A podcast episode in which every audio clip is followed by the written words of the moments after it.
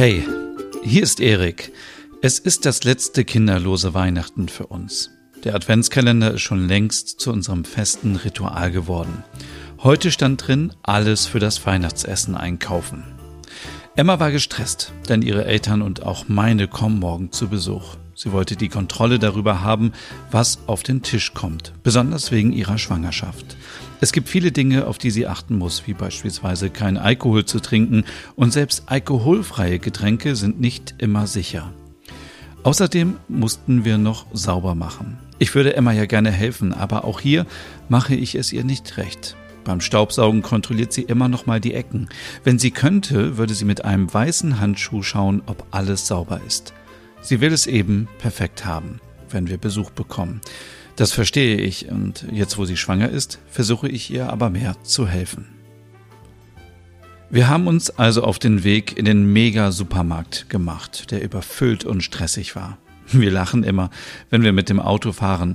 Ich fahre meistens in letzter Zeit und sie sitzt auf dem Hausfrauensitz. Das ist unser Spitzname für den Beifahrersitz. Emma hat den Namen selbst erfunden, weil sie es nicht mag, wenn sie nur dabei sitzt und nicht selbst die Kontrolle über das Auto hat. Wir machen Scherze und diskutieren über ihre Fahrkünste. Sie ist wirklich eine gute Fahrerin. Nur beim Einparken, naja, aber gut. Im Supermarkt steuerte Emma zielgerichtet durch die Gänge, prüfte jedes Etikett und entschied sich bedacht. Doch als sie zu den Getränken kam, spürte ich ihre Verwirrung. Viele der alkoholfreien Optionen passten immer noch nicht zu ihrer aktuellen Situation. Ich griff nach einer Flasche ihrer Lieblingslimonade und reichte sie ihr. Ein kleiner Lichtblick inmitten der Unsicherheit. Vielleicht ist das eine gute Option, schlug ich vor. Emmas Lächeln der Dankbarkeit war die Antwort, die ich brauchte. Im Supermarkt fühlte ich Emmas Entschlossenheit, den Einkauf so rasch wie möglich abzuschließen. Sie durchquerte die Gänge mit einem klaren Ziel, ihre Liste penibel abhakend. Für sie war es wichtig, dass das Festessen perfekt verlief, denn beide Familien würden zu uns kommen. Sie murmelte leise, fast für sich selbst, es wird großartig werden, aber manchmal frage ich mich, ob ich es nicht zu stressig mache. Ich legte beruhigend eine Hand auf ihre Schulter. Du machst das alles großartig, Emma. Es ist schön zu sehen, wie du alles so gut organisierst. Ihr Seufzen verriet ihre Anspannung. Ich will, dass es perfekt ist, besonders wegen des Essens. Als schwangere Frau musste sie speziell darauf achten, was sie aß, und das Essen zu Hause gab ihr die Sicherheit, dies zu kontrollieren. Und es ist meine Chance zu zeigen, dass ich mich um unsere Eltern kümmern kann, auch wenn es nur ein kleines Fest ist.